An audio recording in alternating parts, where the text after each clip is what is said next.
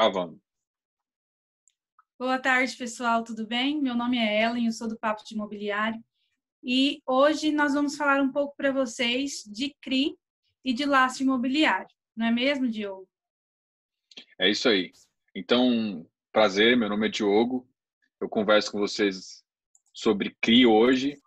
Uh, primeira, o primeiro assunto é justamente esse e a gente também vai conversar sobre garantias. Então, ah, uma das maiores preocupações dos investidores que atuam nesse mercado imobiliário, que atuam comprando CRI, é justamente as garantias. Então, a gente vai fazer uma pequena eh, introdução sobre o que é CRI, para você ter, entender toda a estrutura do CRI, e depois a gente fala um pouco de garantias e vai entrar na parte uh, judiciária, justamente falando dos, dos processos e de como isso pode ajudar ou atrapalhar os investimentos, entendeu? Então, esse é o objetivo aqui, tá ok? Meu nome é Diogo, eu sou do, do FI Fácil, eu tenho um canal de investimento e sou consultor financeiro. Perfeito. Vamos lá, Diogo. Então, vamos começar aqui, é, porque para muitas das pessoas não é um assunto de que eles são familiarizados, né? Então, se você puder explicar para a gente o que, que chega a ser um CRI, o que, que é um CRI? Não, fechou. A primeira coisa que eu vou fazer, eu vou, vou colocar na tela aqui, nossa, uma, uma estruturazinha que aí fica muito mais fácil da gente explicar para todo mundo, tá ok? Tá ok. Então, eu vou compartilhar isso aqui com vocês. Acho que agora está todo mundo vendo. Então, o que é um CRI? O CRI, por, por, pelo certificado, é um certificado de recebíveis imobiliários. Então, o que, que a gente tem que entender primeiro?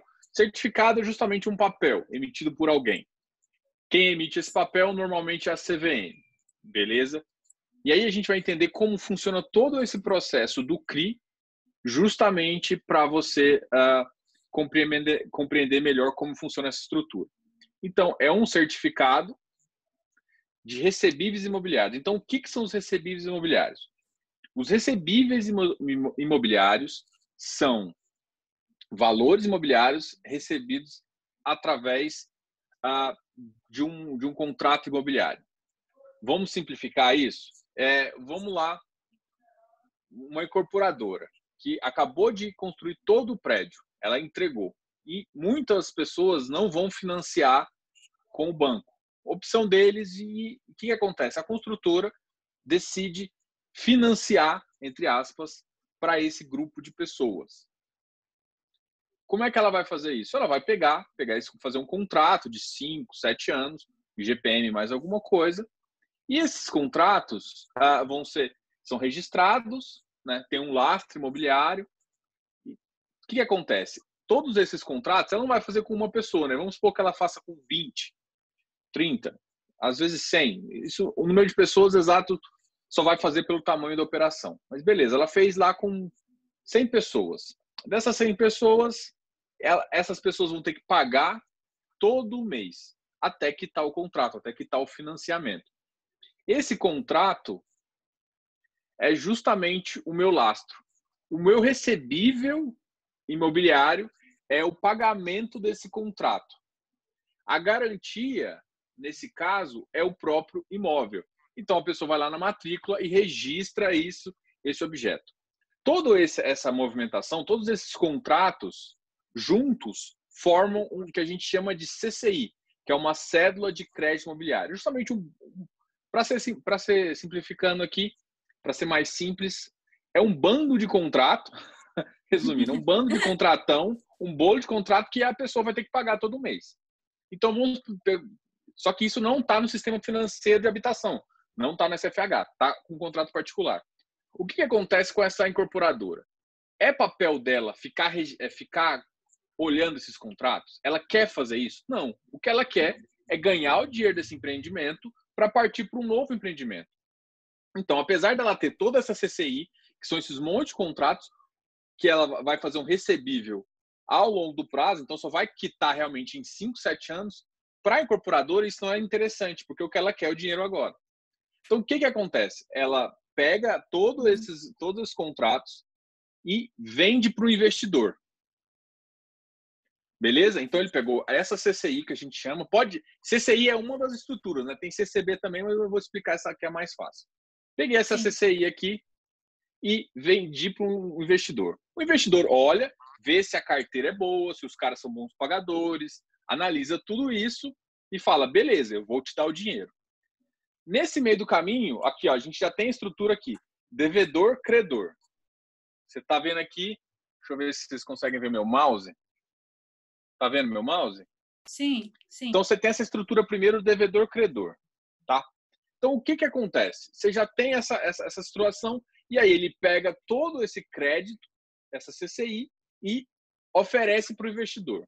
O investidor gostou dessa ideia. Qual que é o próximo passo? O investidor vai comprar essa CCI. Ou seja, ele vai botar o dinheiro lá e receber essa CCI, que são esses bandos de contratos. Os recebíveis desses contratos é que é a CCI, tá? Ou seja, o dinheiro futuro que vai vir é, é o lastro, é o que vai vir. Beleza, ele pega esse contrato. É o pagamento desse contrato. Então, o que, que vai acontecer? Você precisa pegar esses contratos e agora é, essa CCI ela tem que ser é, operacionalizada num certificado. E aí entra o papel da securitizadora. A securitizadora ela entra como intermediário, como anuente dessa operação toda. Ela vai pegar uh, todo o essa carteira, vai registrar no órgão hoje em dia na CVM e na B3. Né? Se você quiser negociar ela no mercado secundário, você tem que registrar ela na B3, mercado de balcão. Então ele pegou essa estrutura, toda a CCI, registrou lá e criou um certificado. Esse certificado pode ser negociado entre pessoas. Então, na verdade, a troca do dinheiro só ocorre depois que ele gera esse certificado. E aí o, a incorporadora meio que sai da jogada e fica simplesmente as, as pessoas como credoras diretamente para o investidor e elas têm que pagar. E a securitizadora ela fica analisando esses créditos para justamente pagar o investidor. Então, o pagamento também não é de, feito diretamente do credor, de quem está devendo, do para devedor, na verdade, para o investidor. Ela é feita, o, o, o, o, o devedor paga a securitizadora e a securitizadora paga o investidor. Então, essa a securitizadora ela entra como administradora no caso, então. Isso. É que a gente, a gente, eu tenho medo de usar esse termo administrador porque ele não é bem um administrador, porque no mercado é, de, de, de no mercado financeiro, o administrador exerce um outro papel, mas ele administra a carteira. Ele carteira, faz a, a, função administrativa é dele. A, a função você está correto. O, meu, meu, meu receio é sobre, sobre o nome administrador. O nome Não, administrador. Só... Para ficar Isso, mais fácil, ele administra claro, assim, essa é. cadeira. É. E aí, às vezes, ele contrata serviços que, que serviços de terceiros para ajudar a fazer cobrança, a emitir boleto. Então, todo o papel de administrativo dessa carteira é, é justamente da, da securitizadora. A gente, é, esses recebíveis, elas vão para uma conta que não é da securitizadora, mas é administrado. A gente chama de patrimônio separado. Ou seja, Sim. toda operação ela gera um patrimônio separado. Ela tem uma vida própria. O CRI, ele é uma, ele é uma, ele é como se fosse uma empresa própria que é administrada. Ou seja, todos os recebíveis não vão para a securitizadora, eles vão para esse patrimônio separado, patrimônio administrado pela securitizadora. E a partir desse patrimônio é que é feito os pagamentos que a gente chama de PMT, que é os pagamentos que envolvem amortização e juros, que é esse sim vai para o investidor. Perfeito.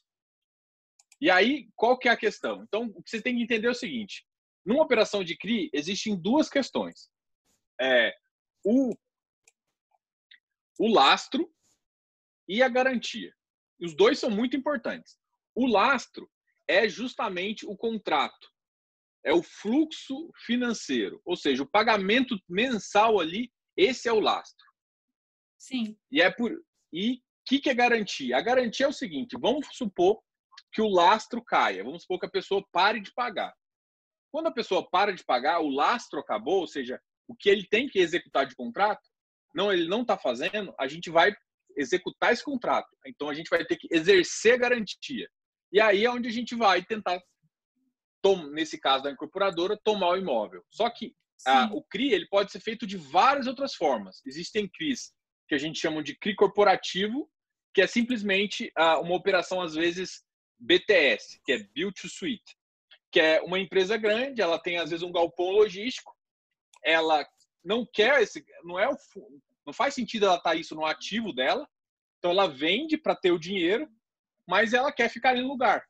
Então ela vende, ela faz os sales e aluga de volta. Sim. E aí, aonde está o lastro? O lastro está no aluguel mensal. E o que, que é a garantia? O garantia é o próprio imóvel que ela, que ela vendeu. Então, assim, existem CRIs de shopping, é, são feitos totalmente nessa estrutura. O lastro fica o aluguel e o, o, a garantia fica o próprio imóvel. Esses que têm uma garantia só, ou a garantia é uma empresa, ou é o, é o patrimônio da empresa, ou demonstrativo da empresa, a gente chama de corporativo. Por exemplo, esse caso que eu te expliquei de BTS, que é Build Suite, de um galpão, uhum. é uma estrutura corporativa, onde você Sim. tem, na verdade, um devedor, que é o que paga o aluguel. Para shopping, a gente faz a mais ou menos a mesma estrutura. No primeiro caso que eu citei, não existe um devedor, um devedor único, existem vários devedores. Aí a gente chama de pulverizado. E aí a gente vai entender agora duas coisas. Existe um, ou seja, um CRI que é pulverizado, ou seja, não existe um devedor só, são várias pessoas, são todas as pessoas dentro daquela carteira que compraram aqueles imóveis que são os devedores. E normalmente Nesse... CRI, pulveriz... CRI pulverizado, ele está ligado à pessoa física a pessoa, ou seja, ela comprou um imóvel, ela comprou um loteamento, ela comprou uma multipropriedade isso. e está ligado a isso. Enquanto o corporativo está mais ligado a uma empresa. A empresa comprou e a empresa vendeu e, o, e a garantia é o é o galpão, o shopping ou às vezes até um prédio que a gente pode fazer CRI de, de, nessa, nessa, nessa questão também. Entendi. Perfeito. Deixa eu voltar um pouco para mim aqui, porque eu acabei é, aqui, aqui só mostra a estrutura. Só que assim, aqui mostra uma estrutura também que é onde a gente às vezes faz uma venda, onde existe depois que ela, a companhia securizadora ela gera o CRI, ela pode ir no mercado assim através de um distribuidor, por exemplo, um, um como as corretoras DTVMs, CCTVMs e DTVMs são distribuidor, distribuidora de valores imobiliários, ela consegue fazer isso. Então ela vai nos clientes e oferece esse produto já, e às vezes tem cliente que compra ou não. Perfeito. Perfeito. Você explicou um pouco você falou que a diferença de lastro, né, que seria esse pagamento, vamos usar o exemplo que você que você deu das incorporadoras, né, e dos contratos de compromisso de compra e venda. E que esses contratos, os lastros são os pagamentos destes contratos e a garantia caso falte o pagamento e precise executar, né? E Perfeito. Vamos falar um pouco então de quais garantias é, esse CRI pode ter, né? É, a gente pode ter fiança bancária, certo? Certo. A gente pode ter alienação fiduciária de imóveis. Podemos também trabalhar com alienação fiduciária de ações ou de cotas, certo? Perfeito. E a garantia fidejussória. Garantia fidejussória, a gente pode trabalhar com o penhor e com a hipoteca, né? Perfeito. Vamos lá, então. Alienação fiduciária. O que, que a gente costuma entender por alienação fiduciária? Tem um devedor, que é o fiduciante, né? E esse devedor, ele transmite ao credor, que é o fiduciário, a propriedade imobiliária. Então, se houver a resolução, vamos dizer assim, não a resolução em alienação fiduciária, porque ela tem uma lei própria, que é a Lei 9.514-97. É, se esse devedor, que é o fiduciante, ele entrar em mora, a empresa, na verdade, o fiduciário, o credor, ele poderá executar essa garantia, que é passar esse imóvel para o nome dele, que é fazer o leilão, né? Para garantir. Então, o que é a garantia é o próprio imóvel. Igual você tinha explicado aí que na, nos contratos de PTS, de shopping, fica o mesmo, fica um imóvel como garantia, certo? Exato. E aí nós temos algumas questões, principalmente dessas garantias, em questão da aplicação da alienação fiduciária, né? A gente tinha conversado um pouco e você tinha me explicado sobre o temor dos investidores quanto à aplicação da alienação. Você pode falar um pouco sobre isso? Claro, claro. Existem, igual a gente estava comentando aqui, existem dois tipos. A gente vai falar um pouco, eu expliquei um pouco para vocês o que, era pulverizado e o que, era corporativo. E por que, que eu vou retomar nesse detalhe? O pulverizado, como eu falei, são vários devedores.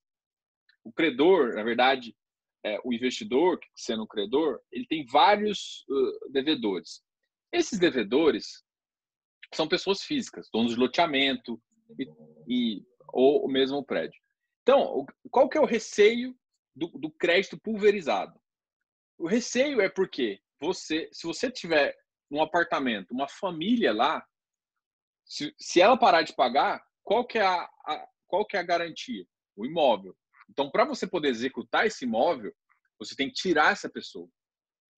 Então, que, que é, garante essa operação? A gente fica falando, a gente fala uns termos chamados LTV e tal, mas o que interessa no fato é o seguinte: normalmente, essa operação ela é feita assim: tem um empréstimo de X, de sei lá, vamos pegar 10 milhões, né? E de garantia você tem uns 15 a 20 milhões.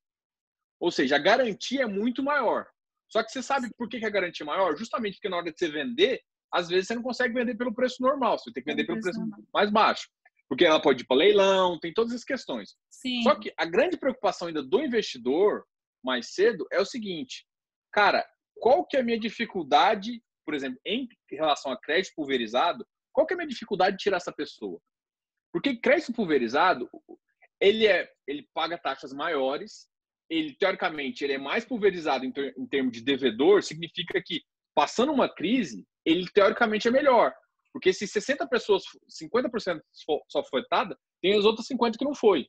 Quando você tem um crédito único, ali o corporativo, que normalmente é único, se aquela empresa, se o shopping, por exemplo, foi afetado, acabou, ele não tem receita. Como é que ele vai te pagar? Então você fica quase obrigado a, a negociar alguma coisa com ele, enquanto pulverizado não. Só que pulverizado, como é pessoas, como você tem que tirar as pessoas daquele, uh, daquele imóvel, a gente fica muito à mercê do judiciário. E é onde a gente começa a, a ter um monte de regras e um monte de leis que, na verdade, não ajudam a ter segurança no mercado imobiliário, porque a gente não tem a segurança de que na hora que eu vou executar minha garantia, eu vou receber meu imóvel de volta e vou conseguir vender depois. Porque tudo, tudo assim, eu emprestei o dinheiro, mas porque tinha um imóvel com garantia. Se a, essa pessoa não pagar, eu pego esse imóvel acabou. É, é isso que, que, que, é o, que é o pensamento do investidor. Só que assim, é uma família, tudo bem, mas assim, tem que ser de uma forma rápida, que também não pode ser muito moroso. Não pode demorar 10 anos para eu conseguir tirar, porque o capital em 10 anos acabou, entendeu? Entendi. E aí a gente vai conversar um pouco então sobre como que está essa alienação, né?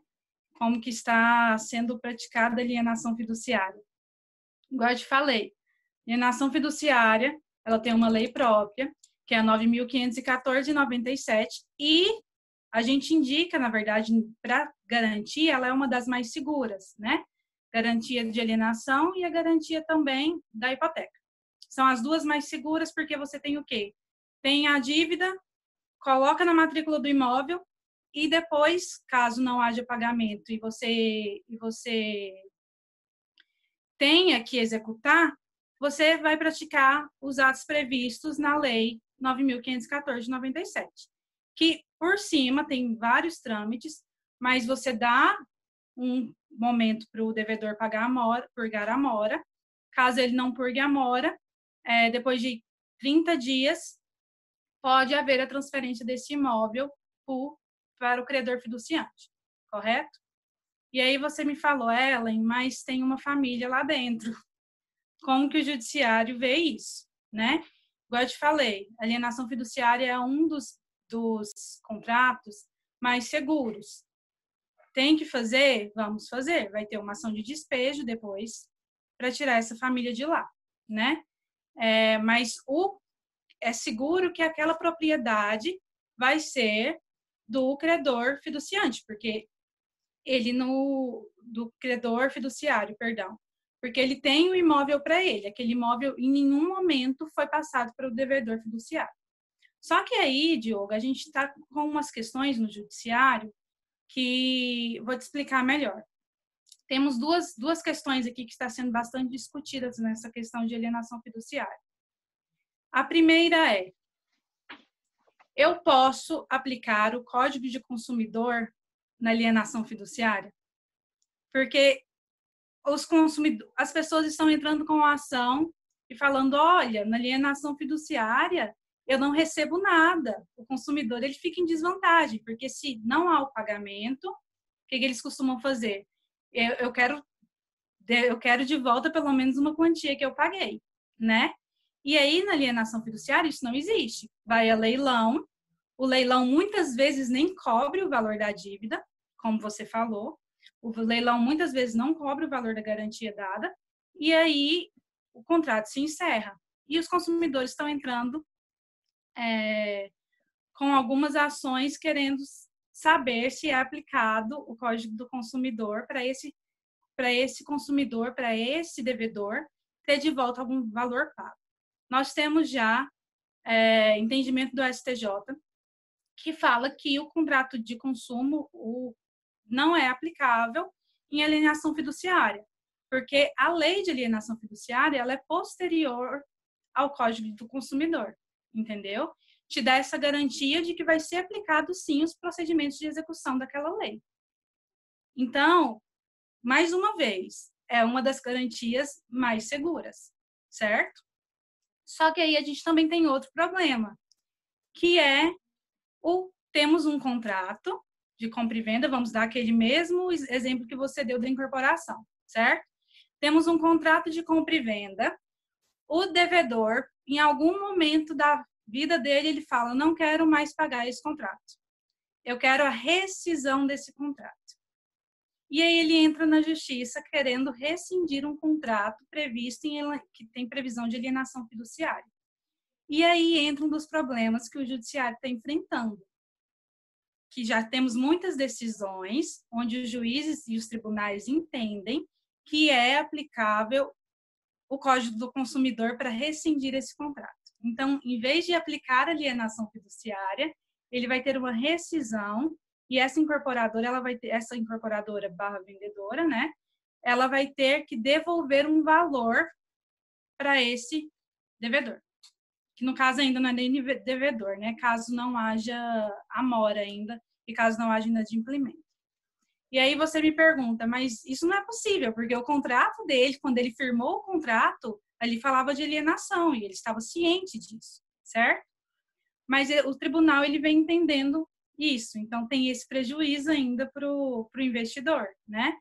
É, que ele vai, que vai ter que ser devolvido algum valor para esse é, devedor, digamos assim, que ainda não é devedor, o devedor fiduciante, vai ter que ser devolvido um pouco do valor que ele. Agora, pagou. agora e a lei do distrato, que veio também justamente para dar 50%? Como é que ainda ficou a lei do distrato? Porque, assim, existem ah, existem dois tipos de fundo. Quando é o CRI, a gente já está falando de lastro, mas a gente também tem fundos de desenvolvimento. De fundo de desenvolvimento, eles estão ali na, na, compra e na venda do imóvel também de incorporadoras. E assim, e aí você está me questionando o, lastro, né? A gente está conversando sobre a garantia, ali, a execução da garantia, mas também tem a lei do distrato, que também teoricamente falou assim, ó, gente, vamos parar com essa briga entre um, um contratante de incorporadora e o, o Joseira que comprou ali, o que vocês têm que fazer é o seguinte: olha, se você decidiu comprar, você tem que pensar que você vai perder 50%. Isso. Me, me, me perdoa se eu estiver errado aqui. Você vai perder 50%. Você aceita isso? Aceito. Beleza, o cara assinou, aceitou. O contrato dele fala: olha, eu aceito perder 50%. Aí o cara vai e entra na justiça e, e começa é, justamente também a reclamar de, do direito do consumidor, porque ele, na verdade, não teve o bem ainda, blá blá blá, aquele monte de, de, é melhor dois... você falando, né? É. Estamos tratando de dois contratos diferentes aqui. Vamos lá. Contrato que tem garantia de alienação, eu não vou aplicar a lei de distrato, na maioria das vezes, tá? Isso. Mas vamos lá para um contrato que ele não tem essa garantia de alienação fiduciária, que acontece muito de muitas incorporadoras firmarem esse tipo de contrato, certo? Ellen, tá tudo bem, o cara aceitou. Pode falar. Deixa eu só, só fazer uma, um parênteses aqui, só para explicar para todo mundo o seguinte. É, eu falei de duas, de duas janelas. Quando, eu, quando a incorporadora terminou, tem o ABITS, quando terminou o ABITS, aí eu consigo registrar em cartório, e aí, normalmente, quando o cara faz essa, esse CRI, ele registra no cartório. Então, realmente, você tem uma alienação fiduciária própria, porque você já tem o ABITS. Antes, você tem. Aí, esse, esse fundo daqui para frente, a gente fala que é o FI de papel, que é quando gerencia esse certificado, esse CRI. Antes, a gente tem fundos que compram empreendimentos em desenvolvimento. Compra aquela SPE, SPL. E a SPE, ela faz um contrato de promessa de compra e venda que depois vai virar, o cara vai ter que registrar o contrato, vai virar matrícula. Nessa Isso. parte inicial aqui, tem dois, a gente tem dois problemas, na verdade. A gente, a gente citou um pouquinho do primeiro, do problema do CRI ali, e a gente tem o problema inicial, que é o fundo que tem um desenvolvimento ali, e aí ele faz a venda, faz tudo mais e dá o distrato. No distrato, antes de ter registrado a matrícula, ainda sendo só uma, uma promessa de compra e venda, aí sim, teoricamente, teria que se aplicar a lei do distrato, certo? certo. Se eu estiver falando besteira, você me corrige aqui. E aí, Não. nesse caso, ainda temos problema também. Temos. É, igual eu estava te falando, é, só para vocês entenderem, quem não é do ramo, quem não é do judiciário, para vocês entenderem uma questão. É, o STJ, ele é, os entendimentos deles passam a ser seguidos por todos os tribunais, né? Se a gente tem uma decisão do STJ falando sobre isso, é porque aquele entendimento foi firmado. Superior Tribunal de Justiça, né? É, mas igual você estava falando, tem uma lei de distrato. A lei de distrato, o cara, quando ele assina, ele sabe que 50% vai ser retido. A gente está falando disso quando houver patrimônio de afetação que garanta esse empreendimento, tá? Caso não haja patrimônio de afetação, retenção de até 25%. Tudo bem? Mas, Ellen, ele assinou esse contrato e ainda assim a gente tem visto decisões que fala que esse contrato está sendo abusivo. Vou te falar, a lei ela é de 2018, 13.786 de 2018, finalzinho de 2018, né? Para nós do judiciário, ela é um bebê. Ela é um bebê. Então, essa lei, ela vai ser aplicada para o STJ já se decidiu sobre isso para contratos firmados após 2018. Tá? Então, contratos firmados após 2018, já com a previsão dessa lei, a gente nós estamos tendo decisões favoráveis com a retenção de 50%. Tem alguns juízes que falam de retenção menor, mesmo o cara tendo assinado, mesmo o consumidor, mesmo o comprador tendo assinado 50% lá, tem alguns tribunais que entendem que essa retenção ela não é, é devida, que essa retenção de 50% não é devida porque o consumidor fica em desvantagem. Só que o que, que acontece? Ainda não chegou essa discussão ao STJ, entendeu? Para a gente ter um entendimento firmado sobre isso. Igual eu te falei, a lei é muito nova, tem um trâmite que a gente sabe que o judiciário ele é bem demorado. Então, até chegar lá, nós vamos ter esses dois tipos de posicionamento do judiciário quanto à aplicação da lei do distrato, tá? Mas venho te tranquilizar que a gente já tem tido é, bastantes é, decisões favoráveis à retenção de 50% a partir da ciência do devedor, né, do comprador, é, sobre o contrato. Tá bom?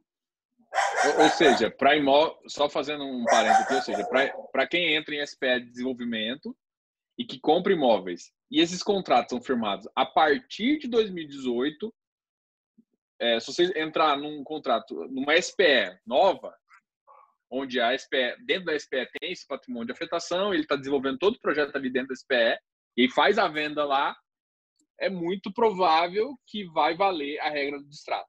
para empreendimentos a partir de 2018. Sim, vamos deixar claro mais uma coisa.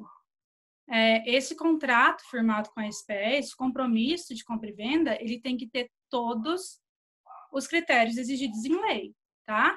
Então, ele tem que seguir aquele critério. Se ele não seguir o critério, porque tem um dos, um dos incisos, ele determina que no quadro resumo e que no, na cláusula de rescisão conste a assinatura do comprador nessa, nessa cláusula própria, entendeu?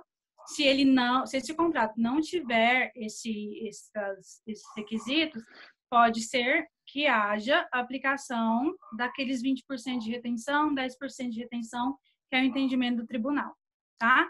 Mas falando de uma forma geral, o contrato está ok, sim, é, há uma possibilidade muito grande de ser aplicado 50%. Tá? Fechou. Agora, só para explicar para o pessoal aqui, a, a, normalmente a securitizadora ela não trabalha sozinha, ela trabalha em conjunto com uma service. Eu já conversei com vocês o que é uma service. A service é justamente alguém que faz essa análise de contrato que ela está falando. Porque a securitizadora, ela, ela cuida da parte administrativa, mas tem que ter alguém que faz a, o levantamento de todos os contratos, se os contratos são válidos. Porque a preocupação da, da, da, da securitizadora é se o dinheiro está caindo. Então, ela está administrando dinheiro ali está vendo se os contratos estão vindo. Mas tem uma, uma, um papel que chama servicer hoje em dia, que justamente pega esses contratos todos e fica analisando se tem o cara crachá que ela falou. Está assinado? A folha está assinada? O documento está correto? Porque no frigir dos ovos, se, se tiver que dar um distrato com a, com a nova lei, de, de acordo com o contrato, você tem que você tem que ter um contrato válido perante a lei. Para estar um contrato válido, tem que estar com assinatura, tem que ter, seguir todos esses, esses, padrões. E é por isso que você tem outras pessoas junto ali do mercado que fazem essa, essa justamente essa conferência de contrato. E essa conferência é muito importante na hora de você analisar uma operação. Tem uma tem alguém fazendo? Isso principalmente pulverizado ali, quando é várias pessoas, quando é um loteamento, quando é um, uma incorporação. Isso faz mais sentido ali, entendeu? É, pode continuar. E agora a gente. Vamos falar um pouco. A gente tinha conversado antes e você tinha me falado de execução em tempos de crise. Nós estamos é, no meio. Pode falar. Deixa, deixa eu só também fazer um parêntese também, que eu acho que talvez a gente fale um pouquinho de alienação fiduciária. A gente falou, é, você comentou da parte de pessoa física ali, que é que talvez uma das maiores preocupações e aí o seu entendimento é que, como é uma lei mais madura, normalmente já tem o entendimento do STJ, dá uma segurança maior. Então, é, pode ser que um caso ou outro existe uma mora, né, uma, um maior é, delay ali na, na, na, hora da execução, mas no geral existe já um entendimento do STJ. Agora, uma dúvida que o pessoal tem é quanto ao, ao a essa alienação fiduciária quando ela é relativa a, de uma empresa que está em falência. A gente agora está tá pulando já do, do pulverizado para o corporativo. Então, o que está acontecendo? Essa empresa tem esse, esse, essa garantia, ele tem esse imóvel ainda, está fazendo um laço para vender e não sei o quê. E essa empresa entrou em falência, principalmente por conta da crise agora. E aí muita gente está falando assim, putz, então meu bem vai entrar ali para ser executado e eu nem vou ter mais a garantia. Então, explicar também como funciona a, a essa, essa mesma lei de alienação fiduciária agora aplicado a, a, a empresas. Assim. Então, a, a empresas, né? Vamos lá. A empresa, é, só explica para a gente, essa alienação ela é do contrato do imóvel ali da empresa ou ela é da empresa mesmo, no contrato, ou é aquela alienação de ações? Não, a alienação do imóvel mesmo. Vamos supor que ela faz esse, contrato ali de, de build to suite. Ela está ali, é, ela tem, tem esse, esse, esse, imóvel, ela fez a, a ela, fez uma venda, né, uma venda a longo prazo, ela vai receber algumas parcelas, ela ainda está com, tá fazendo registro do imóvel e ela deu esse imóvel, a empresa deu um imóvel como garantia para pegar o empréstimo. Mais ou menos Entendi. isso. O imóvel, uma coisa que a gente tem que ter em mente é que o imóvel, quando ele é alienado, quando ele tem essa alienação de fiduciária, ele não pode integrar o patrimônio do devedor. entendeu? Ele não pode. Então, o que, que é a questão da é, recuperação judicial da falência? Tá, vamos só, só, só uma coisa. Era esse ponto que eu queria que você falasse mesmo. Só explica para o pessoal o que, que é esse é, patrimônio que se chamou de devedor.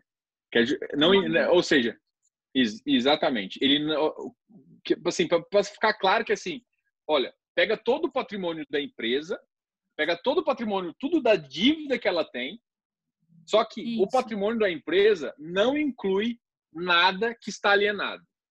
É, acho que é melhor você explicar isso, mas eu queria deixar bem claro. Então, então é exatamente isso que eu queria que o pessoal entendesse, que se uma empresa ela tem algum objeto alienado, ela fica ex a execução judiciária. Ela, ela não é pode não pode ser executada dentro de uma falência ou de um Acho você que é melhor você falar. Perfeitamente. Você falou perfeitamente. Vou explicar, mas vai ser quase a mesma coisa que você falou, tá? Quando a empresa entra em recuperação judicial, ela tem um patrimônio que vai pagar as dívidas dela, né? Vamos falar simplificado aqui. Então, esse patrimônio são coisas que estão em nome dessa empresa e o que eles recebem, né? É, todo mês, digamos assim. Só que, igual você falou, os patrimônios alienados, eles não entram é, no patrimônio do devedor.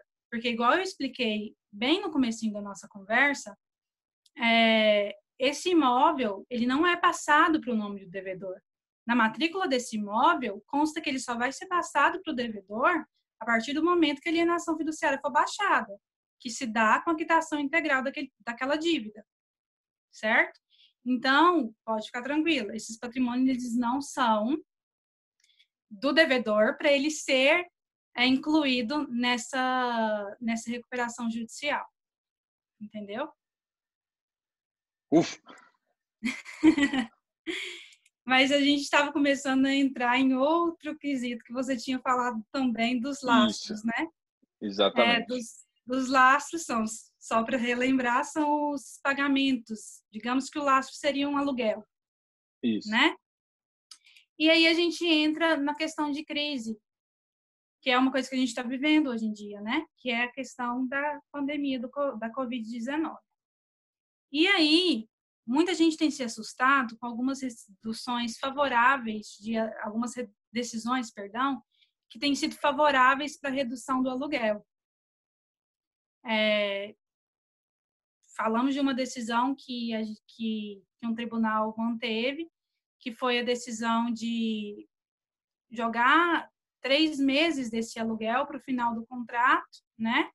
E a partir desses três meses, o, a pessoa que, o locatário, ele continuar a pagar esse contrato. Só que a gente tem tido bastantes decisões também que fala que o coronavírus, que a Covid, ela não entra em caso de fortuito ou força maior, tá? Mantendo esse contrato de aluguel. A gente tem tido esse tipo de decisão. Aí você me fala, Ellen, mas dá para confiar, tem um posicionamento certo sobre isso? Não, não temos, tá? Aí vai, da, vai do juiz, do entendimento do juiz, do entendimento do tribunal. Só que temos outra notícia boa para vocês. Questão do despejo, Diogo. Tinha saído um projeto de lei, não sei se você ficou sabendo, né, que é o 1179, e esse projeto de lei tinha um artigo, artigo 9 que ele falava que em tempos de, da crise agora, que seria até dia 30 de outubro, questão do, as liminares de despejos não poderiam ser deferidas, né? Esse projeto de lei ele foi feito pelo Senado, passou aprovado pela Câmara, foi para o presidente da República e o presidente da República vedou esse artigo 9, tá? Ele vedou o artigo 9 e o artigo 9 não entrou é, em vigor na lei que agora é 14010 de 2020, né?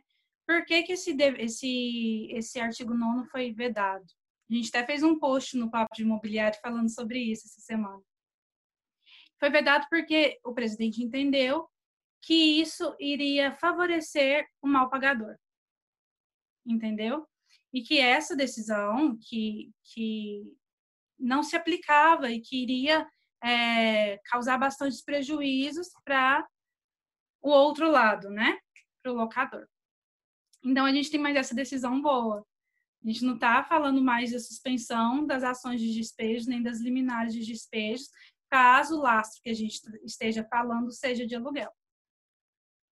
É, aí eu vou citar um exemplo que a decisão não foi tão positiva. Um, um fundo imobiliário, GGRC 11, uh, um dos, dos uh, locatários dele entrou com um processo justamente para mudar é, contra, pedindo um certo desconto, só que em vez de entrar em contato direto com, com o fundo ou com o gestor do, do, do contrato dele, fez um contrato, uh, entrou direto com a justiça, teve um primeiro pedido negado e depois, em segunda instância, o desembargador uh, foi lá e deu que ele poderia não pagar por, pelos próximos três meses e, de, e ficaria dois, pagando esse valor só em 2021, parcelado, e ainda pediu um certo desconto em reajuste. A questão aqui é justamente o seguinte: o que está acontecendo, assim, que, que, que dá para ver que tem empresas que, que vão utilizar isso. É, é assim, a, a princípio, o que, que eu acredito?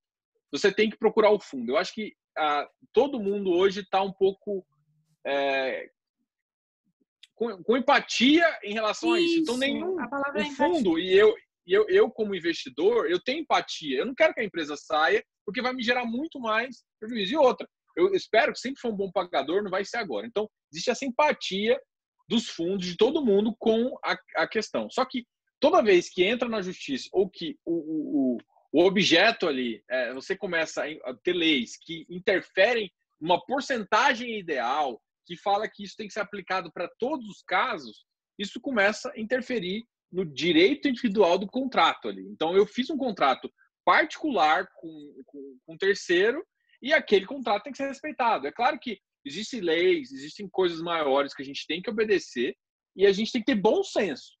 É, eu vejo no mercado imobiliário uh, profissional, que é o mercado de FI, que as, as, a maioria dos gestores tem esse bom senso, né?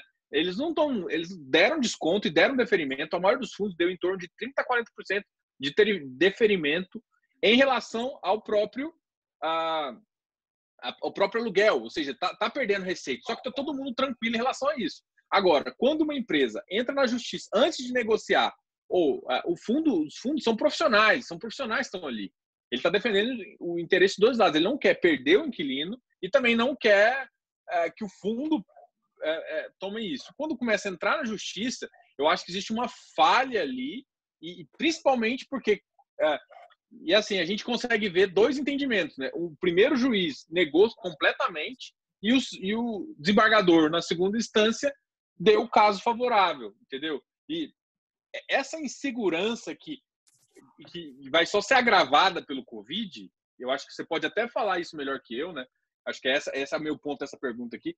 É, essa insegurança de começar a interferir nos contratos particulares e de decisões é, multilaterais ali, um juiz decide de um jeito, um desembargador pensa de outra forma, é, sem o, o que eu, na minha opinião, vamos lá. Eu queria que o STJ, em vez de ser passivo, igual ele é toda vez, ele espera a bomba explodir lá em cima para falar, viesse com um determin, uma determinação antes da, da merda. Assim, tá todo mundo, o que, que eles estão fazendo agora? Por que, eles não vão lá agora e simplesmente falar assim, gente, ó, é esse entendimento, vai ser assim, assim, assim. Acabou. Por que, que eles não fazem Seria isso? mais fácil. Seria Por que, que mais espera fácil, a bomba explodir, ter 3 mil é, o, o STJ ele tem que ser provocado, entendeu? A partir do momento que entra ali numa, numa decisão do segundo grau, digamos assim, né? E você não concordou com essa decisão do segundo grau, que nós chamamos de acórdão, você tem a possibilidade de apresentar um recurso ao STJ. Só que ele tem que ser provocado para isso. Eu entendo totalmente o, o seu lado como investidor, né? Entendo totalmente o que você tem falado, mas é muito disso que você também mencionou, de questão do bom senso entre as partes. É, e dessa, dessa negociação, entendeu? E também bom senso do judiciário, porque ele está começando a tratar sobre contratos particulares, né? Já tem algumas questões que é levada ao judiciário, porque é a parte quer é, discutir o direito ali daquele contrato, isso sempre vai existir, porque o judiciário está aqui exatamente é, para resolver para intermediar essa questão entre as partes, quando uma se sente que seu direito foi violado, certo? Mas ele também tem que agir com bom senso. E eu tenho algumas decisões aqui que tem sido aplicado bom senso nessas questões. Muito bom para vocês, investidores, né? Inclusive, tem, teve essa decisão que você citou aí do fundo imobiliário, mas eu tenho outras decisões aqui que tem feito o que a gente chama de, é, de análise do caso. O que falta muito no judiciário, falando bem claramente, é análise de caso por caso. Porque concorda comigo que um dono de um shopping, onde uma loja que está lá é, prestando serviço, o tratamento de uma loja de alimentação que não teve quase nenhum prejuízo porque ela está podendo operar por delivery, ele tem que ser diferente do tratamento de uma loja que está fechada, uma loja de roupa que está fechada sem poder vender nada. Concorda comigo Com que certeza. o tratamento o peso é diferente para cada um. né? Exatamente. E o judiciário está aqui para isso. Tanto que eu tenho outras decisões aqui, igual eu te falei, que está sendo analisada a atividade dessa pessoa que está pedindo a redução dos aluguéis, entendeu? E a partir da análise dessa atividade, tem tido muitas decisões falando que a pandemia ela não foi caso de força maior para é, interferir no pagamento desse contrato. Ellen, eles têm que firmar um entendimento sobre isso. Eles têm que, seria muito bom se firmassem, mas ainda não foi firmado. Igual eu te falei, o STJ ele tem que ser é, ser provocado para falar, né? E ainda muito novo, Diogo. A gente chegou em março com isso, né? Temos aí quatro meses que a gente está nesse tempo de crise, mas nas primeiras decisões foi deferindo, deferindo, deferindo, deferiu muitas decisões, tanto que alguns clientes ficaram até preocupados com essa questão, né? Mas agora nós estamos tendo decisões mais maduras, né? De analisar caso por caso, principalmente em São Paulo. Temos algumas decisões do Tribunal de São Paulo, o maior tribunal da América Latina, inclusive, é, que fala sobre, que faz essa análise, dando essa segurança para o locador. Não, isso, isso dá realmente uma segurança, né? Porque a grande questão toda, assim, os mercados, mercado imobiliário, o FI, na verdade, o fundo imobiliário e os CRIs, são, na verdade, uma tentativa de trazer um investidor particular, em vez de investir diretamente, investir a, através de um certificado ou de, um, de algo com garantia. Então, o que, que ele faz? Em vez do cara fazer o contrato sozinho, ele compra um, através de uma instituição, alguma coisa assim, e vai fazer. Então, o que, qual que é a ideia? Quanto mais dinheiro vai para o mercado imobiliário, mais todo o mercado em si ele cresce. E é isso que a gente precisa. Então, assim, tem que ter bom senso, tem que, tem que ter um judiciário interessante também, porque vai ter disputa, é natural que tenha disputa. O que, o, o que eu acho que todo investidor, é, e principalmente investidor externo, começa a achar ruim é a falta, que é a insegurança. É você ter, às vezes, o um entendimento geral de uma alienação fiduciária, de de, um, de um despejo, às vezes, em quatro meses ali, e demorar dois anos e ter casos que demora dois anos porque a gente não sabe exatamente, entendeu? Fica, fica analisando. E aí o que, que acontece? O cara que ele investe, ele, todo mundo investe através do que é o retorno ou que é a garantia de que no, no fundo não vai perder todo o dinheiro. Então assim, é, e isso passa por uma segurança, insegurança para principalmente você vai, eu tento explicar às vezes para um investidor estrangeiro que vem conversar comigo essa questão de alienação, eu não consigo explicar para ele. Ele fala assim, mas não tem lei? Eu falei, tem lei.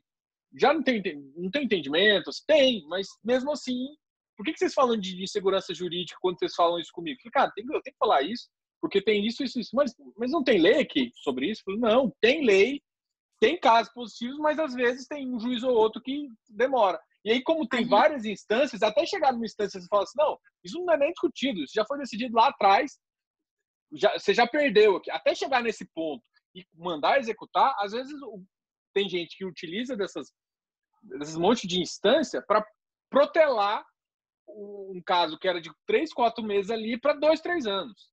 E, Não, e isso, para o investidor, é, é, péssimo. Dois, três anos de um dinheiro parado, cara, você não tem. Olha, aquele retorno é zero, praticamente, é negativo. A gente, a gente entra numa questão, principalmente para o investidor estrangeiro, né? Igual você falou. Sistemas judiciais muito diferentes. Muito diferentes, né? Ele não vai conseguir entender o que é que no Brasil, vamos dizer assim, de um, de um investidor lá dos Estados Unidos, que a corte tem pouquíssimos processos para julgar, né? É, a corte superior.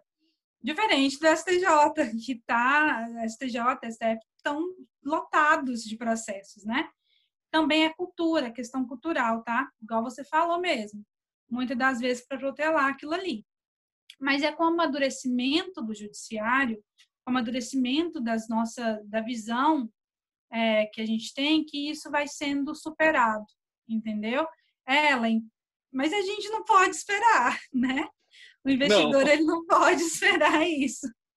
Mas infelizmente temos temos lei que garante, mas sempre assim esperamos que isso que isso esteja consolidado, né? Daqui mais para frente. Mas sempre haverão casos que vão procurar o judiciário e, infelizmente, pela questão do processo, do volume de processos, daí vai dar uma, vai demorar. Nem que seja para no final da é, dar a sentença favorável para o investidor, mas vai demorar. É. E nisso a gente fica um pouco perdido, né? A grande questão aqui, a ideia toda foi justamente falar o seguinte, gente, existe o, o fundo imobiliário, o CRI ali, que a gente também falou, eles são é, instrumentos financeiros com, com lastros fortes e com garantias fortes no mercado imobiliário. Então, o que, que eu estou querendo te mostrar? Primeira coisa, é, essa operação ela tem que ser bem estruturada. Ou seja, tem que analisar o que. A primeira coisa que a gente comentou aqui, que eu falei da service, é analisa o contrato. Ou seja, porque antes, às vezes, de um contrato ter um lastro, ter uma matrícula para poder ter uma, ter uma garantia, ele tem um, pode ser um possível distrato, alguma coisa. Então, o contrato, primeira coisa, ele tem que estar tá válido para depois, às vezes, esse contrato virar uma matrícula, alguma coisa. Então, existe todos esses aspectos da operação é, que, que, parte é da, da incorporadora. Tudo isso é muito, tem que ser muito bem estruturado e muito bem feito para você é, é, sair ganhando. Então, assim, às vezes a pessoa costuma olhar por trás e, e ver, olhar assim, a gente vai falar do rendimento, né? Ah, esse, esse empreendimento, esse crime dá X%. É importante? É. Mas o que é mais importante nesse mercado é entender como foi montada a operação. Justamente porque Sim. o e aí todo mundo os, os, gestores falam muito isso, que é quem toma o quem decide para o investidor é normalmente é um gestor. É, o que, que acontece? Esse gestor ele ele olha a operação toda, porque a preocupação dele é justamente todos esses aspectos. E você e você como investidor tem que começar a, distinguir uma boa operação de uma operação ruim com base em algumas. É, existe um, alguns critérios. Um, alguns critérios. Existe um termo chamado termo de securitização. Dentro do termo de securitização, que é pouquíssimo conhecido, toda securitizadora coloca isso no site de todas as operações. Tem isso na CVM, porque é, é, tem isso na, na B3 também, quando ele é operado via balcão. É, todos esses, ninguém olha esse contrato. O cara está comprando CRI sem olhar o contrato o básico ali, como foi feita a garantia. Porque, assim, o CRI, eu não falei para vocês, mas vamos continuar aqui. O CRI, ele é dividido. Ele tem CRI Sênior, que é a parte mais segura ali, com, só, só vai para CRI Sênior é, é, mais de nove, pessoas que não entram em os, os créditos, que não estão em dívida em mais de 90 dias, tem um monte de critério. E aí tem um outro, que é o restante do. Tem o CRI subordinado e o meso. E a primeira coisa que você entender é que tipo, deu problema, a operação começou a ficar ruim, quem tem mais garantia é o CRI Sênior. E às vezes o fundo tem vários CRIMES, que é outra, outro tipo de estrutura. Dentro do mesmo CRI, tem, tem riscos diferentes, entendeu? Por, por, por questões de critérios. Então, assim, a pessoa tem que entender toda essa, essa estrutura para investir bem. E saber que existe o risco uh, jurídico, né? Jurídico. Esse risco Mas, jurídico não é falei, é. Se esse contrato tá com uma garantia de alienação fiduciária, bom demais, porque é uma lei consolidada, né? A gente tem ali, ela pode demorar em alguns casos, mas em regra, sempre teremos as exceções, em regra segura e rápida, né? Essa execução dessa garantia. Mas, igual você falou, é muito importante para o investidor é, que ele tenha uma visão geral de todo esse processo e que esse processo esteja seguro para ele, né? Tanto aqui na parte de garantia, tanto nas outras partes administrativas que você explicou. É, não sei se, assim, é, por exemplo, agora só, só explicando as outras três, assim, que eu acho que é mais interessante, que é a fiança bancária, é, eu acho que a fiança bancária ela, ela é mais tranquila de entendimento de todo mundo, porque na verdade a fiança bancária é uma garantia, é, é uma garantia paga pelo banco, ou seja, banco. se não uhum. honrar, quem vai pagar é o banco. Então é, essa eu acho é mais tranquila. Agora existem do, do, outras três que eu acho que talvez seja interessante. Duas são muito parecidas, que é a alienação fiduciária de, de, de cotas e de ações. Cotas e ações dependem muito, porque se a ação for pública, você chama de alienação se ela tiver negociada ali no B3, se ela for de capital aberto, ela é de ação. Às vezes, uma SPE pode, pode, você pode, o CRI, não sei se você sabe, na estrutura física mesmo, na hora que a operação fica ruim, existe uma alienação fiduciária de cotas. O CRI toma o SPE para ele. Ele toma essa SPE, ou seja, ele fica como sócio lá para definir as diretrizes. Então, a SPE não é mais dono da incorporadora, o CRI, o, ou seja, que era o maior credor, toma conta, é, tem essa questão. É, Mas aí eu queria que você comentasse questão, um pouquinho sobre isso. Vou te falar, você explicou perfeitamente, tá? É isso mesmo. A gente só tem que ter aqui uma, uma, uma explicação, uma visão de que a partir do momento que ele toma para ele essa incorporação, essa incorporadora, ele também assume as obrigações dela. Inclusive as trabalhistas, que é o inclusive, maior problema. Inclusive as trabalhistas. Essa alienação é muito boa, Diogo, com certeza. Mas ela tem que ser bastante analisada exatamente pelos riscos que o credor corre, né? Porque ele vai sim receber, ele vai ter, ele vai pegar para si essa incorporação, só que ele também pega as obrigações dela, né? Então tem que ter uma análise bastante é, apurada, né, bastante específica sobre a situação dessa empresa, dessas ações, de como que está essa, essa situação. Deixa eu só levar isso um pouco para o mundo ali de imobiliário. Vamos lá, só falar assim, gente, é o seguinte, o que ela está falando é o seguinte, é, a gente tem passivo e ativo, né? E a grande questão é o seguinte, é, muitos fundos, a SPS, se ela não for bem controlada, ela existe um acho que existe um termo legal que eu acho que eu vou esquecer, talvez você me ajude aqui, que é quando aquela, aqueles números falsos de contabilidade, sabe o nome do termo? Quando é, quando eles fazem é, contabilidade falsa. Não é exatamente, eu esqueci o nome do termo exatamente que fala, mas o que que acontece?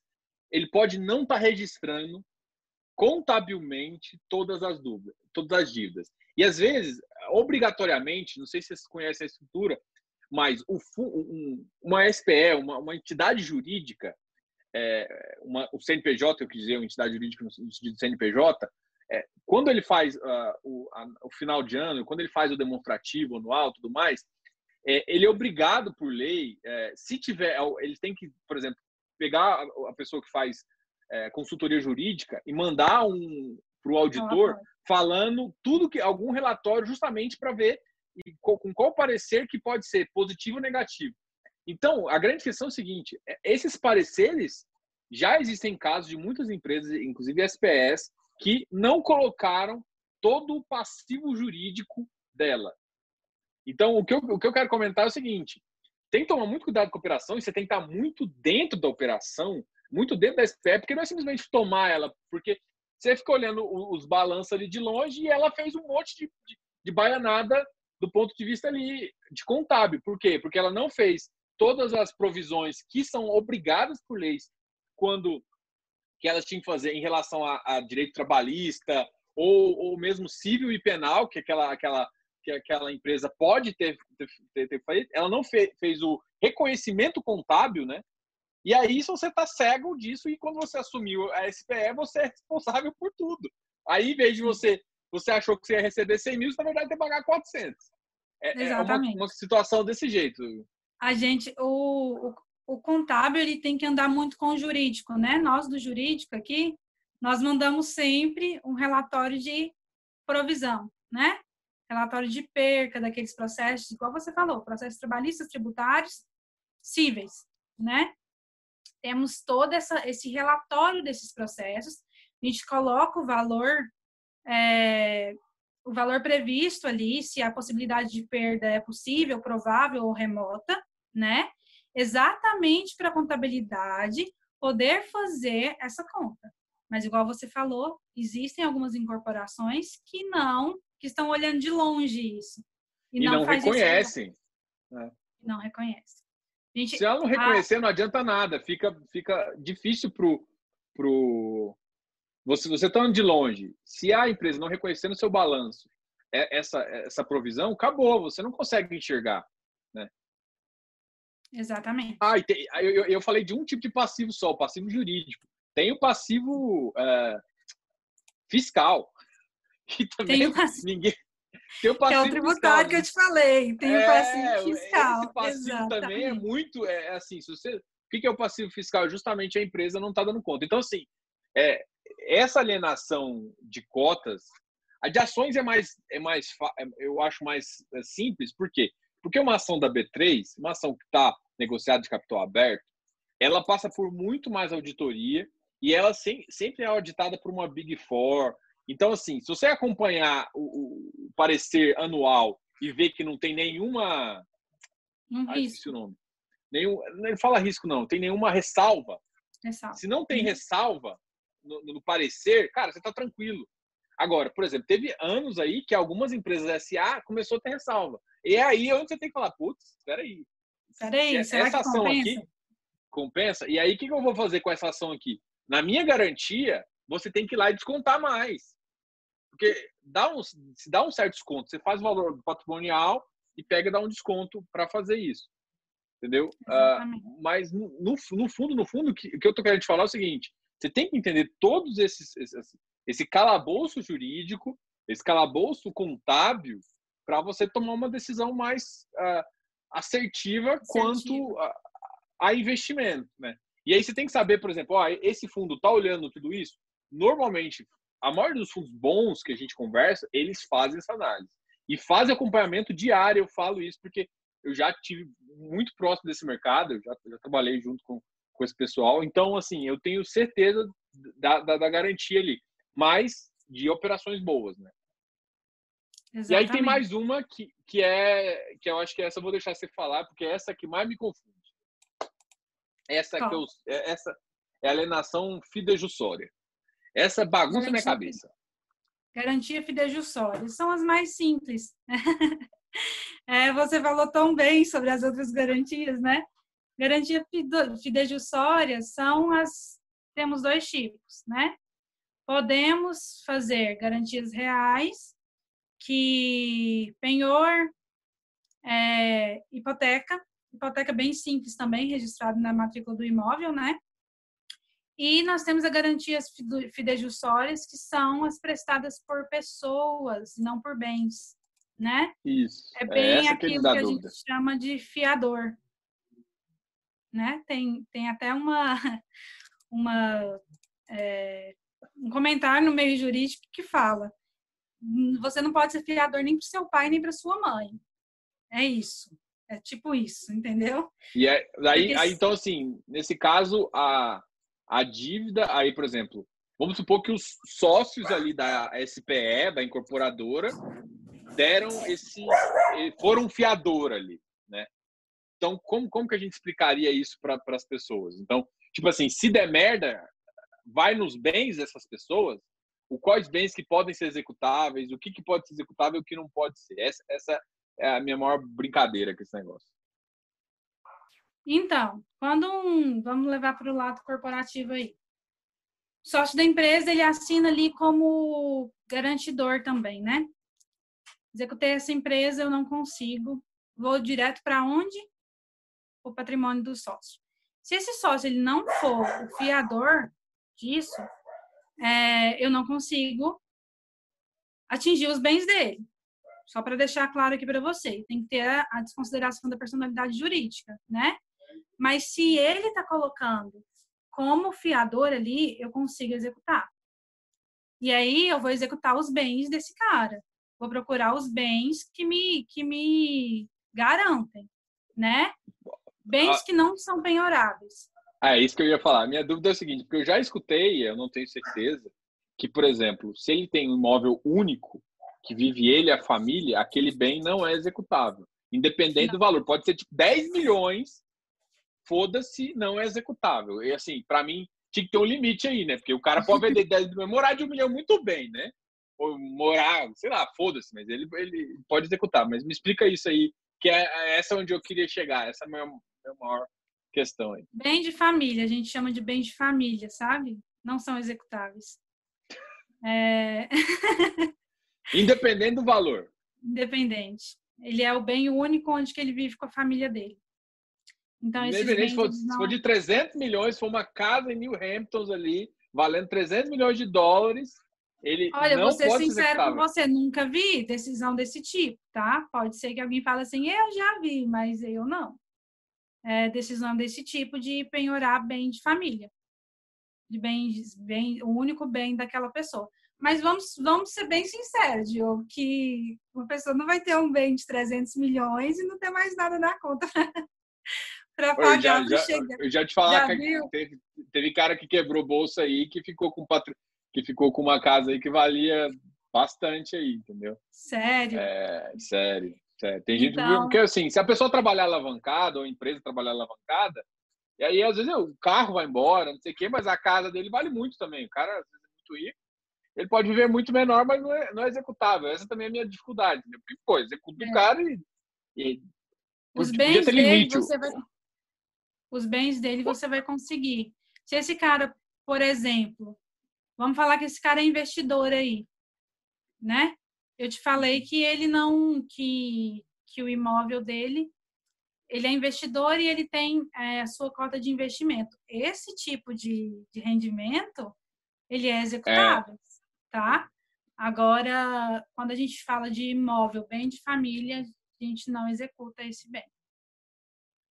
É. Então, beleza. Então, no final das contas, o que a gente está conversando é o seguinte: deu problema, se, fe, se for fidejussória e tiver aval dos sócios, tem que olhar os bens dos sócios ali. Tem que olhar os bens dos sócios, tem que olhar a ação, é, tem que olhar exceto, tudo.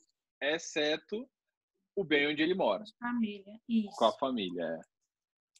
E assim, o que eu acho mais engraçado é justamente não ter limite, né? Assim, podia ter um limite legal ali de um milhão e meio, dois milhões, mesmo que seja família. Não é possível que você tenha que montar. Assim, é, eu acho meio. Igual eu tô te falando, é, recentemente não vi nada disso. Pode ser que tenha saído, entendeu? Mas não chegou no meu conhecimento nada desse tipo. Então, o que a gente tem é que não é executável, tá? Mas, mais uma vez, é uma hipoteca. Ela é uma garantia, mesmo, vamos tratar aqui das outras garantias reais, né? É uma garantia uhum. também muito boa, igual a alienação fiduciária, né? Segura também. Mas nessa questão aí de, de fiador, a gente vai executar os bens, tem que olhar, por isso que a gente fala também para estar bem atento, igual falamos ali, estar bem atento aos procedimentos, para estar bem atento também aos fiadores, entendeu? Se esses fiadores eles vão ter patrimônio para pagar caso haja execução desse contrato. Não, né? fechou. E eu, eu acho que justamente essa foi a, a questão que é, para a gente terminar aqui, é, é, que assim, a gente está falando de garantia. Fiança bancária legal, hipoteca legal, alienação é, alienação fiduciária, perfeito. As outras começa a entrar num detalhe. Uma alienação de ação e cotas, você pode ter um passivinho ali que você não está enxergando. Você não está esperando. Então, é, e aí é difícil ali, se você não tiver um controle alto, é, esse, esse começa a ser com as pegadinhas.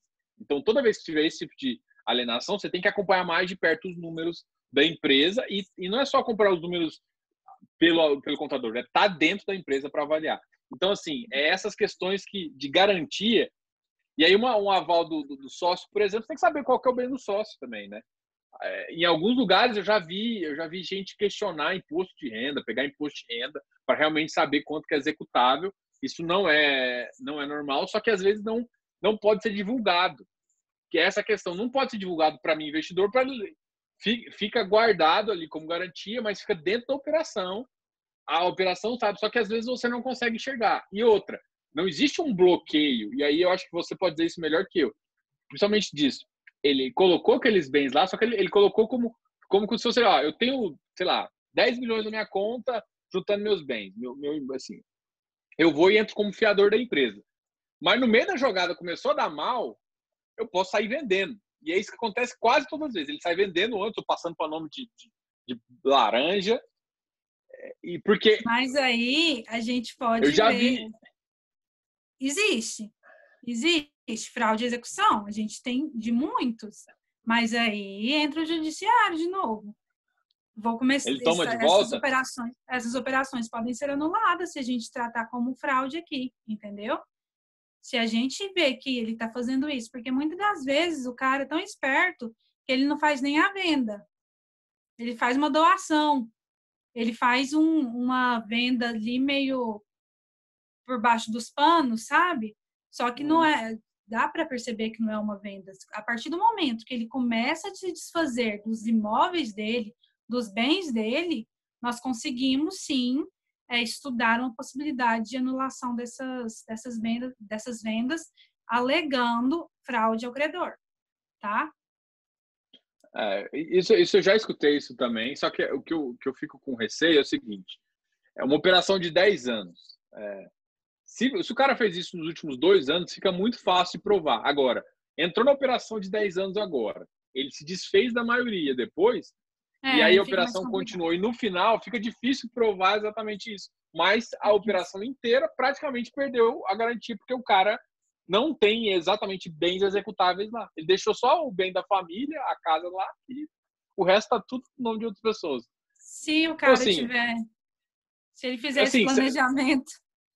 Se ele fizer o planejamento de mal, eu tô Porque assim digamos assim, que... que... é um planejamento, né, Diogo? É um, é um é, planejamento. É, vamos supor. É que assim, a gente tem que pensar na segurança. E o tipo de, de, garantia que me dá segurança. A que me dá realmente segurança são essas três primeiras: fiança bancária, hipoteca e alienação. alienação As outras é uma garantia, é, por exemplo, qual que é a garantia de cotas e ação? É que, na verdade, você quer, você acredita na operação, você acha que ela tem potencial, os lotes valem alguma coisa, o empreendimento vale alguma coisa, e aí você está achando que a execução é má feita ou feita de por má fé do incorporador. Aí você arranca ele fora, bota novo, nova diretoria e, e toca o empreendimento porque você sabe que você vai tirar. Então, nesse sentido, faz, é, é, faz sentido né, esse tipo de operação, mas tem que tomar cuidado para o cara não ter feito muita cagadinha antes, para você não pegar um, um passivo enorme aí e virar, entendeu? Que aí, às vezes, é melhor deixar o trem, reconhecer a perda total, é, e, e deixar para lá. Assim, normalmente ninguém faz isso, né? Todo mundo fica de olho na operação, mas é, é, são, são questões uh, de garantias que a gente tem que analisar bem de perto aí também. Com certeza. Eu acho que a gente falou bastante, tem, acho que tem bastante assunto ainda, mas eu acho que a gente pode encerrar por hoje, a gente fazer depois uma nova conversa. Perfeito, de, de, perfeito. Demais, é... eu, eu acho que assim, talvez uma próxima a gente pode conversar de pegar casos específicos positivos Sim. e negativos Negativo. também, sabe? A gente pode fazer uma análise de caso. Peço até para quem está assistindo, é, caso tenha alguma dúvida, né? A gente volta aqui para falar sobre isso. Foi um papo muito bom. Agradeço o convite, né? Vai ser postado tanto no seu canal, tanto no papo. É, mas caso vocês tenham algum tipo de dúvida, a gente pode sim voltar para falar sobre esse, esse assunto.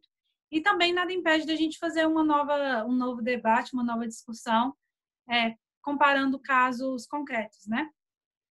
É, eu acho que agora a gente pode fazer mais, eu acho que vai ter muito assunto ainda, principalmente nesse pós-pandemia. Infelizmente, eu, eu, eu, vejo essa situação é, onde o judiciário vai ser mais exigido, né? É, mas faz sentido a gente ter essa conversa justamente o seguinte, gente. O, os investimentos seus é toda uma estrutura por trás, jurídica, contábil, que você tem que conhecer. Que você tem que conhecer o, aonde pesa cada parte. Então, assim, desde meu contato com elas, desde a primeira vez, eu acho que fiz um vídeo para elas sobre fundos imobiliários, ah, e eu percebi o conteúdo é, importante que elas trazem para o mercado imobiliário. É, a, gente, a gente fez essa parceria aqui. Então, assim, vira e mexe, a gente, eu vou trazer elas para vocês aqui. Eu estou falando também do teu canal de YouTube, eu vou postar isso aqui no YouTube. Então, eu quero trazer elas justamente para te mostrar como são os pareceres jurídicos elas têm bastante experiência no mercado imobiliário, tratam bastante com incorporação. E a gente depois, ó, faz. Ó, eu já dei umas 10 dicas aqui, por exemplo. Ó, eu quero falar de SPE, porque SPE, a gente fala SPE, eu não sei se todo mundo entende o que é SPE. Que patrimônio de afetação. Patrimônio de afetação dentro da SPE, que é, que é uma coisa muito legal. E ela tem, ela tem um instrumento, um instrumento jurídico e contábil muito, muito específico e que, que, faz, que dá, todo, dá toda uma estrutura ali justamente nisso ajuda a parte do distrato. Tem, tem que saber se as empresas estão executando isso. Então, tem várias informações é, legais para a gente trazer para vocês. Eu acho que faz todo sentido a gente sempre conversar com. com... Eu, eu tento evitar falar as meninas do papo imobiliário, porque não são meninas, né? Mas. Ah, Mas a gente, também... a gente, nós, mas, nós estamos acostumados. mas para falar com vocês, as mulheres do Papo de Imobiliário, que são são bem solistas, assim, são, têm um conhecimento muito grande aí e sempre uh, me ajudam aí e tem um conteúdo que eu gosto bastante. Acho que a gente até conversou uma vez uh, sobre assim que começou, acho que foi aqui em Goiás, né? Foi a primeira lei que acho que o governador, ou acho que você pode falar melhor, que deu 30% obrigando todo mundo, acho que vocês fizeram um post sobre isso. Eu até botei lá, não, não, não. governador nem ninguém tem que dizer nada sobre contrato particular, não. Eu quero decidir isso com o meu inquilino, justamente que é o, é o que você falou, né? Tem que ver casa a casa, não adianta você fazer uma lei geral, né? É, não, não adianta o poder público ele interferir nesses casos particulares, né? Não tem como, não tem como fazer essa interferência. Mas é, nos colocamos à disposição. Nossa parceria vem desde o início do, do Papo de Imobiliário, né? Apesar de ainda estarmos no início, né? É, nossa página tem quatro meses, mas estamos à disposição para discutir o que você quiser, tá? Se a gente quiser falar de SPE, a gente está aqui para falar de SPE. Um assunto muito interessante também, que eu acredito que seja tema de muitos investidores, é a multipropriedade, né? Que está chegando aí com tudo. Com tudo. E a gente está aqui à disposição, agradecemos mais uma vez o convite. É, e sempre que você quiser, se você quiser marcar outro assunto, estamos aqui. Não, a gente já vai marcar aqui, tá em off. Eu vou deixar um monte de ideias aí para fazer pelo menos fazer o papo de imobiliário no canal FI pelo menos uma vez a cada dois meses, porque eu acho que assunto jurídico não, não falta. Não vai faltar. E uhum. não vai faltar, ainda mais agora, infelizmente, em tempos tão, tão conturbados como esse, onde empatia não é tudo, onde a lei às vezes ah funciona de forma diferente. Né? Interfere demais. obrigado, obrigado de novo. Obrigada a você pelo convite também. O Papo de Imobiliário sempre está aberto para você falar sobre investimentos, né? Nós falamos que a gente não fala só do direito imobiliário, nós falamos também do mercado imobiliário. E essa parte é uma das partes muito grandes do mercado imobiliário, né? Que muitas das vezes não é muito explorada é, no direito imobiliário, digamos assim. Então, nós agradecemos pela parceria mais uma vez e estamos à disposição sempre que você precisar da gente. Ok, muito obrigado.